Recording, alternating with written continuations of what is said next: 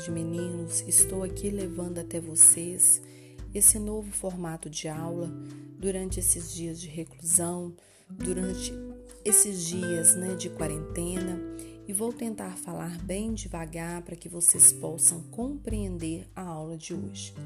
Pois bem, a nossa aula de hoje é sobre a administração de líquidos em neonatologia. Então vamos acompanhar aí no nosso slide de número 2. No início da gestação, a água ela representa 95% do peso corporal do feto. E no final da gestação, essa proporção ela cai em média para 75% do peso do nascimento nos RNs a termo. A proporção de água ela vai variar conforme a idade gestacional. Então, com o avanço dessa gestação, a quantidade hídrica total do feto vai diminuir, principalmente por conta do líquido extracelular e, em consequência, vai aumentar o líquido intracelular. Então, a grande proporção de água extracelular, principalmente nos RNs prematuros, ela vai dificultar a manutenção do equilíbrio hídrico. Então, observe aí no finalzinho do slide de número 4 que uma, uma gestação com aproximadamente 24 semanas, a água corporal total do feto ela vai representar em média 86% do seu peso. Já numa gestação a termo e em fase final, a água corporal total do feto ela vai representar em média 75% do seu peso. Então observe que quanto menor for as semanas de gestação, maior será a água corporal total do feto representando o seu peso. Agora, não tem como nós é, estudarmos controle de hidratação, controle hídrico, sem mensurar, sem avaliar as perdas hídricas no RN. Então, nós precisamos conhecer quais são essas perdas hídricas para que possamos fazer uma avaliação criteriosa no nosso recém-nascido. Então, as perdas hídricas elas podem ocorrer basicamente por meio das fezes, por meio do sistema respiratório, da urina e da pele. Então vamos ver a primeira perda. A perda fecal, ela em média representa 5 ml quilo dia. Já as perdas respiratórias vai depender muito da atividade desse RN e também da umidade do gás que esse RN está inalando. Então, o aquecimento e a umidificação dos gases ofertados para o RN vai reduzir a perda insensível de água. Mais uma vez, eu volto a dizer para vocês, já falei para vocês em outras aulas, que a importância de se manter um RN, principalmente os RNs prematuros, é incubadora de parede dupla, porque a incubadora, além dela favorecer aquecimento para esse RN, ela também vai garantir uma umidificação dos gases que serão ofertados para esse RN. Também voltando lá nas perdas fecais, nós temos aí uma média de 5 ml quilo dia em um intestino funcionando, um sistema intestinal funcionando normalmente. É claro que se esse, que, se esse RN estiver num quadro de diarreia, essa perda ela vai representar uma quantidade maior em ml quilo dia. Então, esse 5 ml que está aí descrito na nossa aula é uma média de um sistema intestinal funcionando normalmente. As perdas urinárias, seguindo aí na nossa aula, as perdas é, urinárias elas podem ser mais significativas quando comparadas com as perdas fecais e a função renal fetal ela vai ser limitada. Então, o RN a termo ele vai ser capaz de variar sua excreção renal de água de acordo com a ingestão. Diferente de um RN prematuro, que ele vai depender do aporte mínimo de água que será garantido a ele e através dessa quantidade de água que ele irá receber, ele será capaz de adequar o seu balanço hídrico dentro do volume ofertado. Então, olha só a diferença de um RN a termo, um RN para um RN pré-termo. O RN a termo, ele é capaz de variar essa excreção renal, de acordo com o que ele ingere. Já o RN prematuro vai precisar garantir a ele um aporte mínimo de água para que ele possa ser capaz de adequar o seu balanço dentro do volume que foi ofertado. Então, eu gostaria né, de chamar a atenção de vocês quando vocês estiverem em ensino clínico ou estágio em unidade de neonatologia, que é importante vocês observarem se é, naquela unidade, naquele momento, tem algum RN fazendo uso de administração de, de drogas, principalmente os diuréticos porque quando nós administramos diuréticos, e um exemplo dele é a furosemida, nós podemos causar um quadro de desidratação nesse RN e uma perda de eletrólitos. Por isso, a nossa avaliação clínica, a nossa avaliação de enfermagem deverá ser criteriosa né, frente a um RN que está em uso de diurético. Voltando nas nossas perdas urinárias, né, nós temos que lembrar que também após o nascimento vai ocorrer um rápido aumento da filtração glomerular. Por isso, a importância de se avaliar essas perdas hídricas no RN. As perdas pela pele, elas geralmente são as mais importantes no RN prematuro. Então, aproximadamente dois terços das perdas insensíveis elas são consideradas transepidérmicas. Então, quanto menor for a idade gestacional, já falei isso para vocês várias vezes em sala de aula, quanto menor for a idade gestacional, maior será a perda hídrica. Então, ao final da segunda semana de vida desse RN, vai ocorrer uma redução da perda insensível devido ao aumento da maturidade da pele. E nós não podemos deixar de destacar alguns fatores que podem é, interferir, né, que, desculpa, que podem aumentar as perdas insensíveis. Um desses fatores é o calor radiante, que o nosso principal exemplo é o berço aquecido seguido da fototerapia. RN em uso de fototerapia é um RN que pode é, aumentar a sua perda insensível de água, porque o RN ele vai estar exposto a um calor, e também os RNs que estão em ambiente com baixa umidificação. Por isso, a importância de se manter o RN em incubadora e não em berço aquecido. Volto a falar novamente a incubadora, além dela favorecer o aquecimento, ela favorece também a umidificação. Observem aí no nosso slide de número 6. Nós temos duas figuras. A primeira figura é um exemplo de um berço aquecido e a segunda, uma incubadora. Se Deus quiser, quando tudo isso passar, já está previsto no nosso cronograma de aulas é, eu estar levando vocês, eu vou estar levando vocês até o nosso laboratório de semiologia e semiotécnica. No nosso laboratório nós temos os dois equipamentos, tanto o berço aquecido, tanto a incubadora. Eu vou estar ligando os dois equipamentos para vocês observarem, para vocês é, é, verem como funciona esses dois equipamentos para quem nunca viu na prática. Então, retomando, o berço de calor radiante ele pode duplicar essas perdas transepidérmicas, ao contrário da incubadora, principalmente uma incubadora de parede dupla, que ela vai favorecer uma alta umidificação, que pode chegar aí até aproximadamente 80% de umidificação e ela pode reduzir em até dois terços as perdas insensíveis transepidérmicas.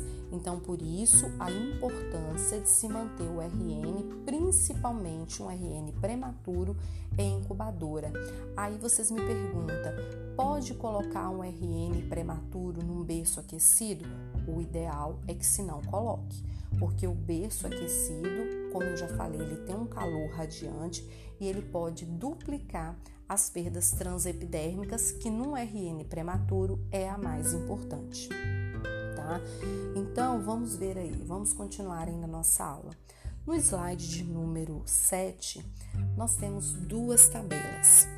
Essas tabelas elas foram extraídas do manual do Ministério da Saúde. No final dessa aula nós temos a referência e aí vocês poderão também baixar né, o manual do Ministério da Saúde e aí nós vamos é, interpretar essas duas tabelas. A tabela de número 3 está relacionado com as perdas insensíveis conforme o peso de nascimento. Já a tabela de número 4, quais são os fatores que irá aumentar e quais os fatores que irá reduzir as perdas insensíveis. Então, vocês podem observar, vamos voltar lá na tabela de número 3, observem aí que quanto menor for o peso de nascimento, maior será a perda insensível média em ml quilo dia. Então vamos dar um exemplo. Um RN que nasce com aproximadamente 750 a 1000 gramas, ele pode perder em média 64 ml quilo dia de líquido, diferente de um RN que nasce com aproximadamente 2 kg a 3 kg 250, que a perda dele vai variar em média em 20 ml quilo dia. Então, mais uma vez eu reforço para vocês que quanto menor for o peso de nascimento, maior será a perda insensível em ml quilo dia. Agora vamos ver a tabela de número 4. Na tabela de número 4, nós temos duas colunas. A primeira coluna é aquela que está listado os fatores que irá aumentar a perda insensível de água. Já na coluna ao lado, nós temos os fatores que irão reduzir as perdas insensíveis. Então, olha aí a prematuridade aparecendo na primeira da lista. É o que eu sempre falei com vocês em sala de aula: tomar muito cuidado com os RNs prematuros. Então, olha só, prematuridade é a campeã, é a primeira que vai aparecer na nossa tabela e aí seguido do berço aquecido, da fototerapia, como nós já falamos, da hipotermia e da taquipneia. Agora olha só quais são os fatores que irão reduzir essas perdas insensíveis. Umidificação, cobertura plástica no berço, incubadora com parede dupla e a ventilação com umidificação. Então observem que o berço aquecido ele está ele está nos fatores que aumentam essas perdas insensíveis, já a umidificação e a incubadora estão na lista que reduzem essas perdas insensíveis. Por isso, a importância de quando eu tenho um RN e esse RN está em controle de hidratação, a importância de se realizar a avaliação clínica criteriosa exame físico detalhado. O exame físico ele é um ponto primordial, um ponto chave para estabelecer um diagnóstico, principalmente relacionado a controle de hidratação, que é o tema da nossa aula hoje. Também manter uma vigilância rigorosa em relação ao peso desse RN e os exames laboratoriais e o balanço hídrico. Em relação aos exames laboratoriais, quem irá solicitar é o médico, mas nós, enquanto enfermeiros, também podemos ajudar a interpretar esses exames laboratoriais. Por isso que nós temos uma disciplina hoje na enfermagem, é uma disciplina optativa, mas importante, que é a análise de exames laboratoriais. Então, nós vamos aí, né? É, eu gostaria só antes de, de continuar e começar a falar da nossa avaliação clínica, eu gostaria de destacar que os RNs que apresentam perdas insensíveis excessivas, eles necessitarão de uma grande quantidade de caloria e de líquido para manter o seu crescimento. Por isso, a nossa vigilância deverá ser muito maior quando nós temos um RN que está em perda excessiva de líquido. E aí, lá no nosso slide de número 9, nós vamos falar um pouquinho da nossa avaliação clínica de enfermagem. O que é importante nós, enquanto enfermeiros, estar observando né, durante a nossa avaliação clínica. Primeira coisa, a fontanela de CRN, a saliva de CRN, a perfusão periférica e a frequência cardíaca. Então, o que pode, dentro desses parâmetros, indicar um quadro de desidratação e aonde que nós temos que tomar muito cuidado para que esse RN não evolua para essa desidratação.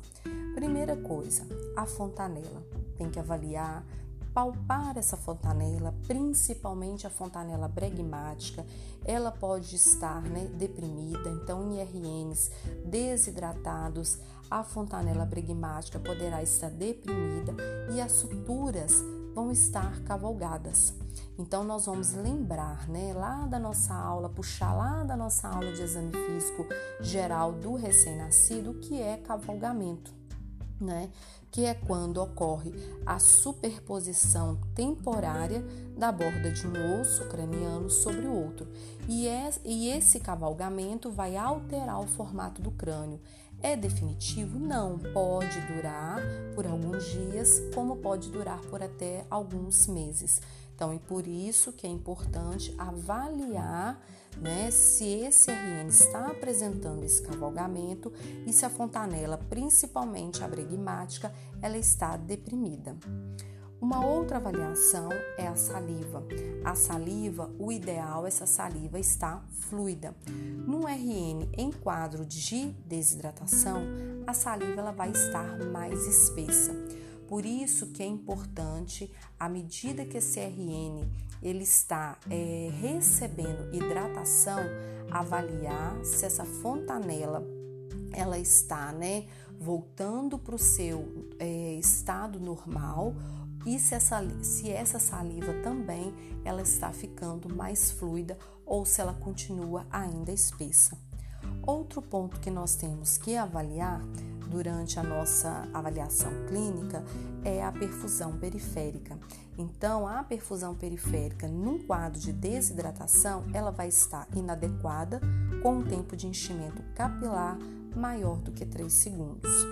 E a quarta e o quarto ponto avaliado, né, que nós precisamos observar na avaliação clínica é a frequência cardíaca, que durante um quadro de desidratação, ela pode chegar até a 100 ou até a 160 ou mais batimentos por minuto. Então, uma frequência cardíaca elevada, uma perfusão periférica inadequada, uma saliva espessa e uma fontanela é, deprimida podem ser sinais sugestivos de desidratação. Em relação ao peso corporal desse RN, nós temos que avaliar, mensurar esse peso todos os dias em relação ao peso, né? Para aqueles RNs e para aqueles RNs a termos com peso superior a 1,5 kg, o peso deverá ser mensurado todos os dias, diariamente. Já nos RNs prematuros abaixo de 1,5 kg, principalmente na primeira semana de vida, o ideal, o que está descrito na literatura, que eles deverão ser pesados duas vezes por dia. Então vamos voltar então. RN prematuro e RN a termo com peso superior a 1,5 kg, o peso deverá ser mensurado todos os dias. Basta somente uma vez por dia diferente daqueles RNs prematuros e com peso inferior abaixo de 1,5 kg, o correto é, na primeira semana de vida, avaliar esse peso duas vezes por dia. Então, a perda de peso normal no RN a termo, ela pode chegar até 10% nos primeiros 5 dias de vida. Por isso que um RN, quando nasce, nós precisamos registrar no cartão desse RN o peso de nascimento e o peso de alta por conta dessa perda nos primeiros cinco dias de vida. Para os RNs prematuros, a perda de peso é igual ou superior a 20%, principalmente na primeira semana de vida, pode indicar que houve excesso de perda hídrica. Então, por isso a importância de avaliar o peso desse RN, principalmente os RNs prematuros, todos os dias e duas vezes por dia. Já nos RNs com peso superior a 1,5 kg, independente se ele é prematuro ou se ele é a termo, pode ser somente uma vez por dia. Em relação aos exames laboratoriais, ao controle laboratorial que vai ser solicitado pelo profissional médico, os eletrólitos, eles deverão ser dosados diariamente, principalmente nos primeiros dias de vida. Dosar ureia e creatinina é fundamental desde o início dessa avaliação do estado de hidratação do RN para avaliar a função renal. Então, quando o RN manifestar um quadro de hiponatremia, vamos fazer né, a nossa avaliação, identificamos um quadro de hiponatremia, principalmente na primeira semana de vida, essa hiponatremia ela pode significar um quadro de hiperidratação. Já se esse RN apresentar um quadro de hipernatremia, também na primeira semana de vida, ele pode estar manifestando e pode ser um sinal significativo de desidratação. Uma outra avaliação muito importante nesse controle hídrico, nesse controle de hidratação do RN, é o balanço hídrico. Esse balanço hídrico ele tem que ser rigoroso, rigoroso todas as perdas deverão ser registradas. Então, a diurese do RN tem que ser registrada, pesar a fraldinha desse RN. Se esse RN estiver em sonda gástrica, tudo que ele estiver eliminando pela sonda gástrica tem, tem que ser registrado em volume e dreno também, se esse RN estiver com dreno. E também todos os aportes deverão ser registrados todas as medicações que foram administradas, todo o soro que foi administrado, independente se é soro fisiológico, se é soro glicosado e também se esse RN recebeu transfusão de sangue, porque a transfusão de sangue também é um aporte e é também um fator considerável quando está sendo realizado o balanço hídrico. Já nos RNs instáveis, é importante fazer esse balanço a cada seis horas para que o médico consiga identificar de forma precoce essa, esse, esse desequilíbrio hidroeletrolítico e corrigir esse desequilíbrio com precisão. Então, os RNs instáveis é importante fazer o balanço dele a cada seis horas. Agora eu pergunto para vocês: o que é importante compreender na administração de líquidos em neonatologia?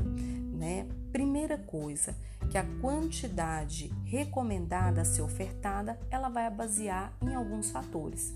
O médico não pode simplesmente colocar, é, é, prescrever uma quantidade de líquido sem basear na idade gestacional, sem basear na idade gestacional desse RN, também na idade pós-natal, qual é o peso desse RN, né? Esse RN era pequeno, esse RN não é RN grande. Qual é o meio onde esse RN está inserido? É um meio umidificado ou é um meio sem umidificação?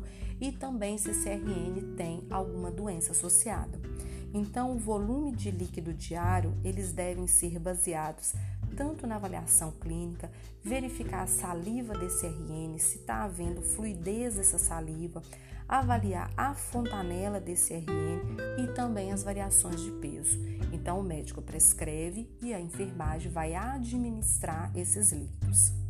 É importante também lembrar que quanto menor for a idade gestacional, maior será a necessidade desse RN receber uma quantidade maior de líquidos, como nós vimos lá na nossa tabela, é, na nossa tabela de número 3, no slide 7. Então é importante estar é, levando em consideração essa idade gestacional em relação à quantidade de líquido e também se esse RN está com mitificação, que é o caso das incubadoras com alta umidificação. Então, quando o RN está nessa incubadora com alta umidificação, a oferta hídrica dele poderá ser reduzida.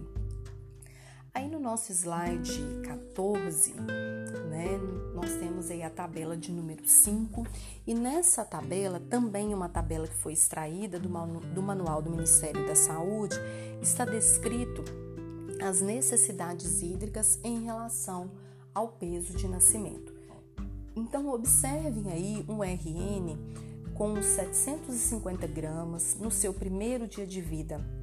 Ele deverá receber em média de 90 a 100 ml quilo dia de líquido. Então vamos voltar então, um RN com aproximadamente 750 gramas no seu primeiro dia de vida, ele deverá receber em média de 90 a 120 ml quilo dia diferente de um RN com aproximadamente né, 1,5 kg a 2,5 kg, também no primeiro dia de vida, ele irá receber em média de 70 a 90 ml quilo dia. Então observe que quanto menor for o RN em peso, maior será a necessidade de hidratação. Então, nós devemos considerar também que aqueles RNs prematuros, aqueles RNs que estão em tratamento de choque, a necessidade hídrica deles será maior. Então, o choque aqui é só um exemplo, porque no slide de número 15 nós temos né, as principais indicações de hidratação venosa no recém-nascido. Agora, eu preciso que vocês compreendam em relação à tabela de número 5 é a seguinte, o seguinte fator, que são somente valores aproximados. Cabe ao profissional médico adaptar essas necessidades hídricas de acordo com o quadro clínico do RN e ao método usado para manter a temperatura corporal tá? Então aqui nós só temos um exemplo. Então o profissional médico que vai adaptar essas necessidades de acordo com cada RN, de acordo com o quadro clínico de cada RN. Então eu gostaria de chamar só a atenção de vocês que da mesma forma que o RN necessita de é, infusão de líquidos, esse RN também ele, quando administrado esses líquidos em excesso, ele pode aumentar o risco de displasia broncopulmonar e de hemorragia cerebral. Então, da mesma forma que um RN necessita de hidratação, essa administração de líquidos ela precisa ser de forma cautelosa, porque uma das principais consequências é hemorragia cerebral em RN prematuro. Então, como eu falei para vocês, na tabela, no slide de número 15, né, nós temos aí uma outra tabela.